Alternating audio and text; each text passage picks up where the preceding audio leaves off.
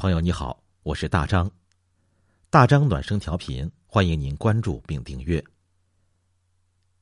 今天我们分享的主题是：爱自己才能更好的爱别人。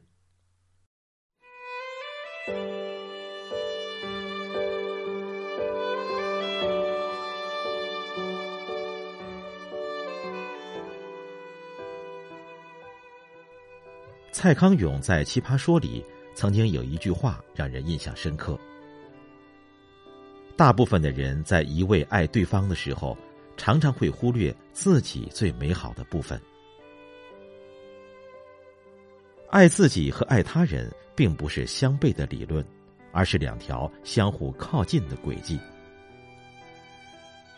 心灵学家张德芬曾经当过风光的台式新闻主播，也担任过知名公司的销售经理。以前填报大学志愿的时候，他完全听从父母的意愿报了金融系，放弃了热爱的文学，终日郁郁寡欢。毕业后，他听从母亲的安排走入婚姻的殿堂，但最终以失败收场。他不明白，为什么放弃了这么多，却换得如此下场，父母也因此终日伤心流泪。二零零二年，他终于恍然大悟，决定放下外界对他的一切要求，重新找回自己的内心，追求心灵世界。最终，他成了一个作家，生活幸福充实，父母也为此骄傲。《论语》里有句话，意思是说，真正的孝顺是不让父母担忧。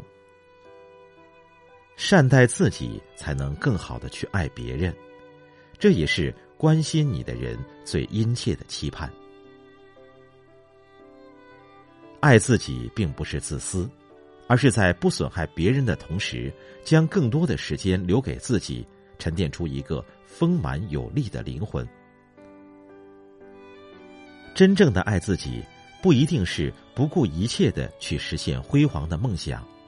也不是穷奢极侈的尽情享乐，而是活在当下，摆脱阴影，让自己每一天都过得充实快乐。